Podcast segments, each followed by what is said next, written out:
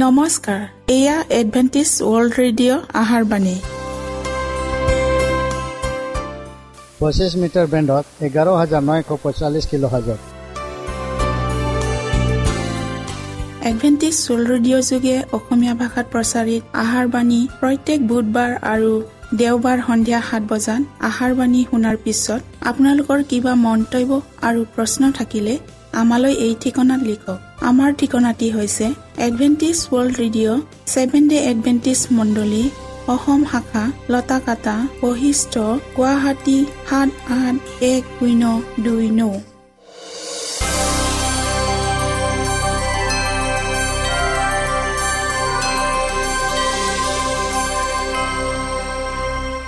প্ৰিয় শ্ৰোতা বন্ধুসকল এতিয়া শুনো আহক এটি খ্ৰীষ্টীয় ধৰ্মীয় গীত।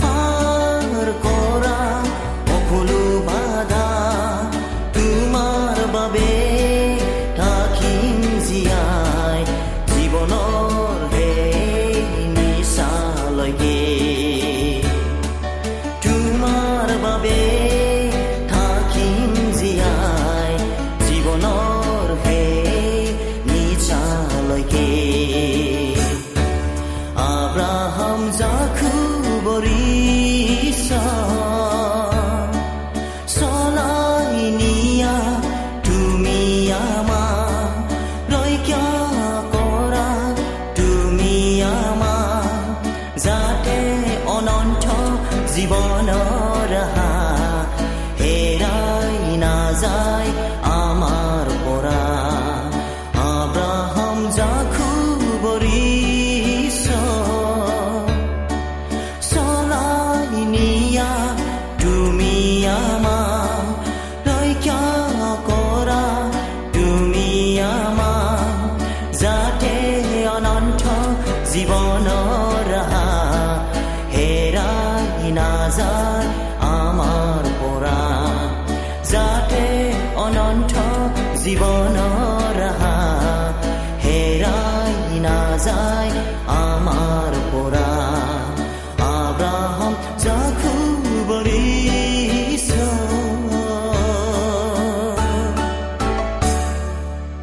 প্ৰিয় শ্ৰোতা বন্ধুসকল আহক আমি খন্তেক সময় বাইবেল অধ্যয়ন কৰোঁ হওক।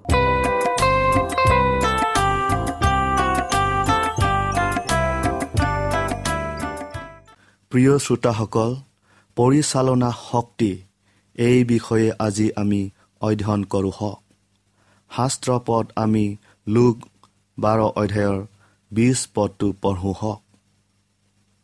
কিন্তু ঈশ্বৰে তেওঁ ক'লে হে নিৰ্বোধ আজি ৰাতি তোমাৰ প্ৰাণ তোমাৰ পৰা নিয়া হ'ব। তাতে যিবোৰ বস্তু যুগুত কৰি থলা সেইবোৰ কাৰ হ'ব? অধ্যয়ন কৰাৰ আগতে আমি প্ৰাৰ্থনা কৰোঁ হওক। স্বৰ্গত থকা প্ৰেমময় ঈশ্বৰ যে হোৱা তোমাক আকৌ ধন্যবাদ দিছোঁ প্ৰভু এই সুন্দৰ সময়ৰ নিমিত্তে। প্ৰভু তুমি বিষয়টিৰ অধ্যয়ন শেষ নোহোৱালৈকে আমাৰ সংগে সংগে থাকি আশীৰ্বাদ কৰা আৰু পবিত্ৰ আত্মাৰে হৃদয় স্পৰ্শ কৰি দিয়া। যীশুৰ নামত আমেন। পাৰাপাৰ নোহোৱা সুবিস্তৃত আছিল কৃষ্টৰ জীৱন। তেওঁৰ বিস্তৃত শক্তিৰে ঈশ্বৰৰ সৈতে নিজক আৰু সমগ্ৰ বিশ্ব মানৱক এক বন্ধনত থৈছিল। ঈশ্বৰে কৃষ্টৰ যোগেদি মানুহক এনে প্ৰতিভা ন্যস্ত কৰিলে যে তেওঁ নিজক লৈয়ে জীয়াই থকাটো অসম্ভৱ। ঈশ্বৰৰ বৃহৎ একত আমি ব্যক্তিগতভাৱে কাৰোবাৰ সৈতে পাৰস্পৰিক নৈতিক বিধিগত বন্ধনত সম্বন্ধ ৰাখিব পাৰোঁ। কোনো মানুহ আন এজন মানুহৰ পৰা পৃথকে থকাৰ ভূমিকা পালন কৰিব নোৱাৰে। কাৰণ পৰস্পৰৰ কৰ্ম প্ৰভাৱ পৰস্পৰৰ ওপৰত পৰিব। এইটো ঈশ্বৰে ইচ্ছা যে প্ৰত্যেক মানুহে আনৰ সৈতে সম্বন্ধ ৰাখি নিজৰ কুশল মংগল আনন্দ আৰু সৎভাৱ অধিক বৃদ্ধি হোৱাৰ অনুভৱ কৰে। প্ৰত্যেক ব্যক্তি স্বতন্ত্ৰীয় পাৰিপাৰ্শ্বিক অৱস্থাত আবদ্ধ।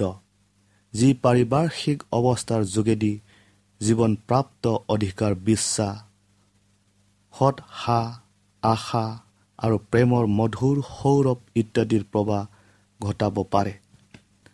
নতুবা হতা নিৰাশা স্বাৰ্থপৰতা বা মাৰাত্মক পাপ হৃদয়ত পোষণ কৰি ঠিক ইয়াৰ বিপৰীত কৰ্মত কৰিব পাৰে। আমাক আৱৰি থকা পাৰিপাৰ্শ্বিকতাত যিবিলাক ব্যক্তিৰ লগত আমাৰ সম্বন্ধ ঘটে। সজ্ঞানে হওক বা অজ্ঞানে হওক প্ৰভাৱ বিস্তাৰ কৰে। আমাৰ আৰু এটা প্ৰত্যাখ্যান কৰিব নোৱাৰা দায়িত্বভাৰ আছে। সেয়ে হৈছে আমাৰ মাত কথা আমাৰ কৰ্ম আমাৰ পিণ্ডা বস্ত্ৰ আমাৰ আচৰণ বিধি আমাৰ মুখমণ্ডলৰ আকাৰ প্ৰকাৰে আমাৰ প্ৰকৃত ৰূপ দেখুৱায়। ভাল হওক বা বেয়া হওক যি পৰিণাম খোদিত কৰা হ'ল তাক কোনোৱে মচি গুচাব নোৱাৰে। আমি যি কৰ্মৰ দ্বাৰাই অনুপ্ৰাণিত হওঁ তাৰে ফল দাব পাম। মানুহৰ স্মৰণাতীত কালৰে পৰাই এই বিধি চলি আহিছে। কোনোবাই আমাৰ সৎ আদৰ্শৰ দ্বাৰাই অনুপ্ৰাণিত হৈ সৎ পথত আগবাঢ়িছে। তেওঁ আনলৈ সেই আদৰ্শ দেখুৱাওক। আমাৰ অজানিতে কৰা সৎ কৰ্মৰ প্ৰভাৱৰ দ্বাৰাই সহস্ৰজনে আশীৰ্বাদ প্ৰাপ্ত হওক। আৰু শিলগুটি এটা লৈ পুখুৰীৰ মাজলৈ দলিয়াই দিলে। এটা বৃত্তাকাৰ ঢৌৰ সৃষ্টি হোৱা দেখিব। এইদৰে কেইবাটাও শিলগুটি দলিওৱাত ভালেমান ঢৌৰ বৃত্তাকাৰে সৃষ্টি হৈ বহল হৈ গৈ পাৰত লীন হৈ যায়। আমাৰ ঈশ্বৰীয় প্ৰভাৱো এইদৰে সৃষ্টি হয়। আশীৰ্বাদৰ অৰ্থে হওক বা অভিশাপৰ বাবে হওক আমাৰ জ্ঞানৰ অগোচৰে বা নিয়ন্ত্ৰণৰ অগোচৰে বাক্য বিস্তাৰ হৈ আছে। প্ৰিয় শ্ৰোতাসকল চৰিত্ৰই শক্তি সত্য নিস্বাৰ্থ সাধু জীৱন যাপন কৰাবিলাকৰ নীৰৱ সাক্ষ্য প্ৰদানে অপ্ৰতিৰোধ প্ৰভাৱ বিস্তাৰ কৰে। আহক আমাৰ জীৱনতো কৃষ্টৰ গুণ প্ৰকাশ কৰি তেওঁৰ সৈতে সহযোগ কৰি উদ্ধাৰ কাৰ্যৰ ব্ৰতী হওঁ কিন্তু তেওঁ নিহিত গুণবিলাক আমাৰ জীৱনত প্ৰকাশ পালেহে সহযোগ সম্ভৱ হ'ব। কৰ্মক্ষেত্ৰ যিমানেই বহল হ'ব সিমানেই আমাৰ কৰ্ম বৃদ্ধি পাব। যেতিয়া মানুহবিলাকে কৃষ্টৰ আদৰ্শৰে প্ৰভাৱান্বিত হৈ নিজকে ঈশ্বৰত পৰিচৰ্যাকালী বুলি পৰিচয় দিয়ে তেওঁলোকৰ দৈনিক জীৱনত ঈশ্বৰৰ আজ্ঞা পালন কৰে। ঈশ্বৰক আৰু চুবুৰীয়াক নিজৰ নিচিনাকৈ প্ৰেম কৰা তেওঁলোকৰ প্ৰত্যেক কাৰ্যৰ যোগেদি প্ৰকাশ পায়। তেতিয়াহে ঈশ্বৰৰ মণ্ডলীয়ে জগতখনক জয় কৰা শক্তি পাব। কিন্তু পাহৰি যোৱা উচিত নহ'ব যে কুকৰ্মৰ কাৰণে প্ৰভাৱ যথেষ্ট শক্তিশালী অস্ত্ৰ। নিজৰ প্ৰাণ হেৰুৱাটো ভয়ানক কথা। কিন্তু তাতোকৈ আনৰ প্ৰাণ হেৰুৱাবলৈ দিয়াটো অতি ভয়ানক কথা। আমাৰ ঈশ্বৰীয় প্ৰভাৱেৰে আনকে প্ৰভাৱান্বিত কৰি উৎসাহিত হ'বলৈ উদগাওঁ হওক। অনেক লোকে কৃষ্টৰ নামত গোট খাওঁ বুলি কৈ কৃষ্টৰ পৰা সিঁচৰিত হৈ থাকে। সেয়ে মণ্ডলী ইমান দুৰ্বল। অনেকে নানা অভিযোগেৰে মুকলিভাৱে মণ্ডলীক সমালোচনা কৰে। এইদৰে সন্দেহ হিংসা অসন্তোষ প্ৰকাশ কৰি নিজকে ছয়তানৰ অস্ত্ৰ হোৱাৰ বশ্যথা স্বীকাৰ কৰি লয়। তেওঁলোকে কি কৰিছে ইয়াক উপলব্ধি কৰা আগেয়ে শত্ৰুৱে তেওঁলোকৰ যোগেদি তাৰ উদ্দেশ্যে পূৰ কৰি লয়। দুষ্টৰ আগত নতি স্বীকাৰ কৰা হ'ল। আন্ধাৰে বেৰি ধৰিলে ছয়তানৰ সৰে লক্ষ্য ভেদ ধৰিলে কৃষ্টক গ্ৰহণ নকৰিবৰ নিমিত্তে সি মানুহৰ মনত সংশয় অবিশ্বাস স্পষ্ট কৰে নাস্তিকতাবাদ ইত্যাদিৰ সৃষ্টি কৰে। ইতিমধ্যে ছয়তানৰ বশত থকাবিলাকে যিবিলাকৰ হৃদয়ত নাস্তিকতাবাদৰ কথাৰে মনবোৰ কঠিন কৰি ঈশ্বৰ বিৰোধী কৰিলে তেনে লোকবিলাকক পুতৌৰ দৃষ্টিৰে চায়। তেওঁলোকে নিজকে আনৰ লগত তুলনা কৰি আত্মসন্তুষ্টিৰে নিজকে ন্যায়বান আৰু ধাৰ্মিক বুলি কয়। তেওঁলোকে অলপো অনুভৱ নকৰিলে যে সংশয়ত কথা আৰু বিদ্ৰোহী মনৰ পৰিণামে দুৰ্ভগীয়া হোৱাৰ কাৰণ। আৰু এনেকুৱা লোকৰ দুৰ্বলতাৰ প্ৰভাৱৰ কাৰণে অনেক লোক বিপদগামী হয়। প্ৰিয় শ্ৰোতাসকল নিজকে ঈশ্বৰ বিশ্বাসী বুলি পৰিচয় দিয়াবিলাকৰ টুলুংগা যুক্তি আত্মসন্তুষ্টি অনৰ্থক বা অমূলক চিন্তা ভাৱনা এনেবোৰ কাৰণত অনেক ব্যক্তি জীৱন পথৰ পৰা আঁতৰি গৈছে। তেওঁলোকৰ ইহ জগতত যি প্ৰভাৱ পৰাক্ৰম তাৰ পৰিণাম ভোগ কৰিবলৈ ঈশ্বৰৰ স্বৰ্গীয় আদালত সন্মুখীন হ'বলৈ ভিত হ'ব। প্ৰিয় শ্ৰোতাসকল কেৱল ঈশ্বৰৰ অনুগ্ৰহৰ দ্বাৰাইহে তেওঁৰ প্ৰদত্ত বৰবোৰৰ উচিত ব্যৱহাৰ কৰিব পাৰিম। আমাৰ নিজস্ব বুলিবলৈ একো নাই যিহেৰে আমি আনৰ উপকাৰ কৰিব পাৰোঁ। যদি আমি আমাৰ নিসহায় অৱস্থালৈ অনুভৱ কৰি স্বৰ্গীয় শক্তিৰ প্ৰয়োজনবোধ কৰোঁ তেতিয়াহ'লে আমি নিজৰ ওপৰত ভৰসা নকৰোঁ। এদিনত হওক এঘণ্টাই হওক বা এক মুহূৰ্তত হওক সময়ে নিৰ্ধাৰিত কৰা মতেহে ফলাফল ভোগ কৰিম আৰু সেয়েহে আমাৰ স্বৰ্গীয় পিতৃৰ ওচৰত সমৰ্পণ নকৰাকৈ কেতিয়াও দিন আৰম্ভ কৰিব নালাগে। তেওঁ দূতবিলাকক আমাৰ ওপৰত পৰ দিবৰ নিমিত্তে দায়িত্ব দিছে। আৰু যদি আমি তেওঁলোকৰ অধীনত থাকোঁ তেন্তে আমাৰ আটাই সংকটৰ কালত আমাৰ সোঁহাতে থাকিব।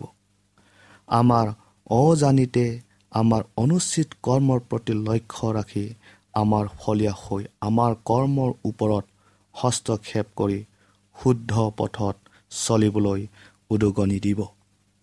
এনে স্থলত আমাৰ প্ৰভাৱ অস্পষ্ট আৰু নীৰৱ হ'লেও মহাশক্তিৰে আনক কৃষ্টৰ ওচৰলৈ আৰু স্বৰ্গীয় গৃহলৈ আনিব পাৰিম। সময়ৰ মূল্য গণনাৰে ঢুকি পাব নোৱাৰে।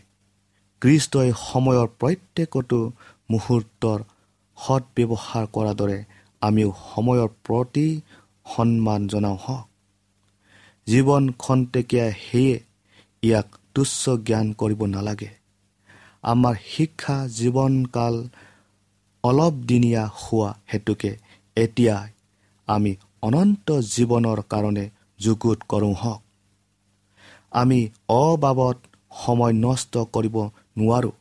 স্বাৰ্থ জড়িত আমোদ প্ৰমোদৰ সময় নহয়। পাপত প্ৰবৃত্ত হোৱাৰ সময় নহয়। এই সময় হৈছে অমৰণশীল জীৱনৰ বাবে ভৱিষ্যত জীৱনক গঢ় দিয়া। এই সময় হৈছে সুদ বিচাৰৰ দিনা। হাঁহেৰে তেওঁৰ আগত উপস্থিত হ'বলৈ নিজকে যুগুত কৰা। মানুহ সমাজপ্ৰিয় প্ৰাণী। কেৱল মৃত্যুবেহে পৃথক কৰে। তেওঁলোকে অনন্ত জীৱন অৰ্থাৎ কৃষ্টত থাকি মৃত্যুৰ পাছতো এক উজ্জ্বল জীৱন আছে ইয়াক নাজানে।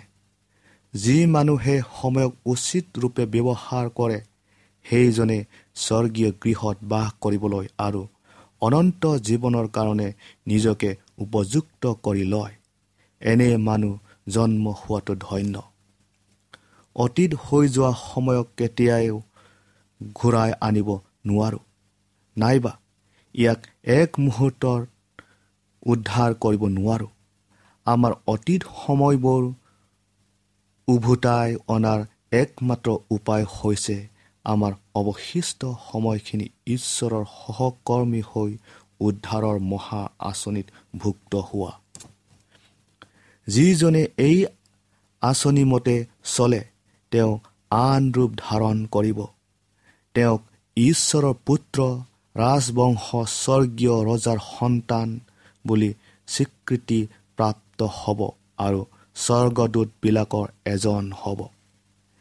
এতিয়া আনৰ উদ্ধাৰৰ অৰ্থে আমি শ্ৰম কৰোঁ হওক এনেকুৱা ব্যক্তিও আছে যিবিলাকে ভাবে কৃষ্টৰ কাৰ্যৰ অৰ্থে দান বৰঙণি দিলেই যথেষ্ট। ইয়েই মোৰ পক্ষে কৰিবলগীয়া কৰ্তব্য।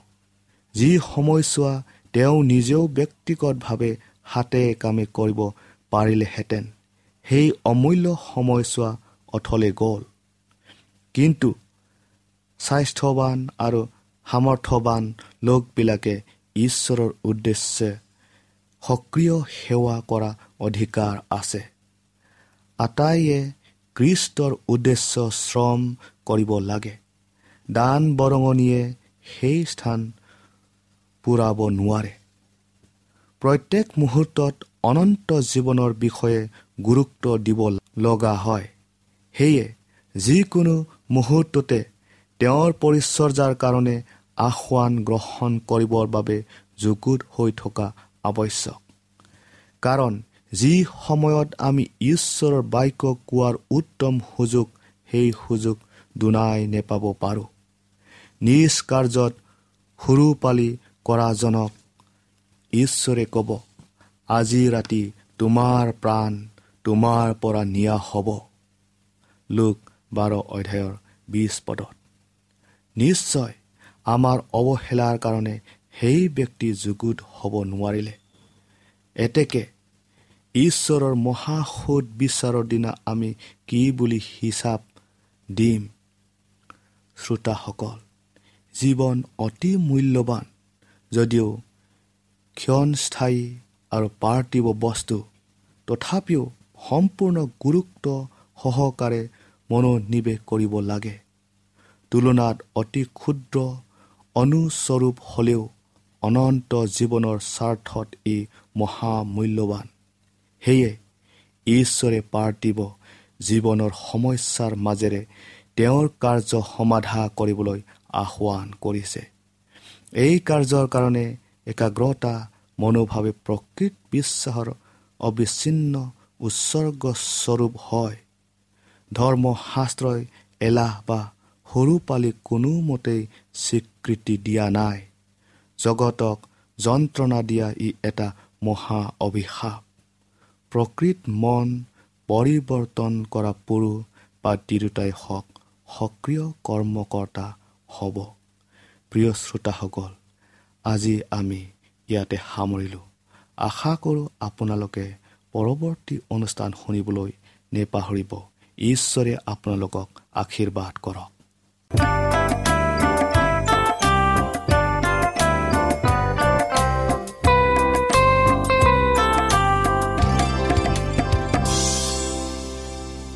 ইমানপৰে আমি বাইবেল অধ্যয়ন কৰিলো। এতিয়া আকৌ শুনো আহক এটি খ্ৰীষ্টীয় ধৰ্মীয় গীত।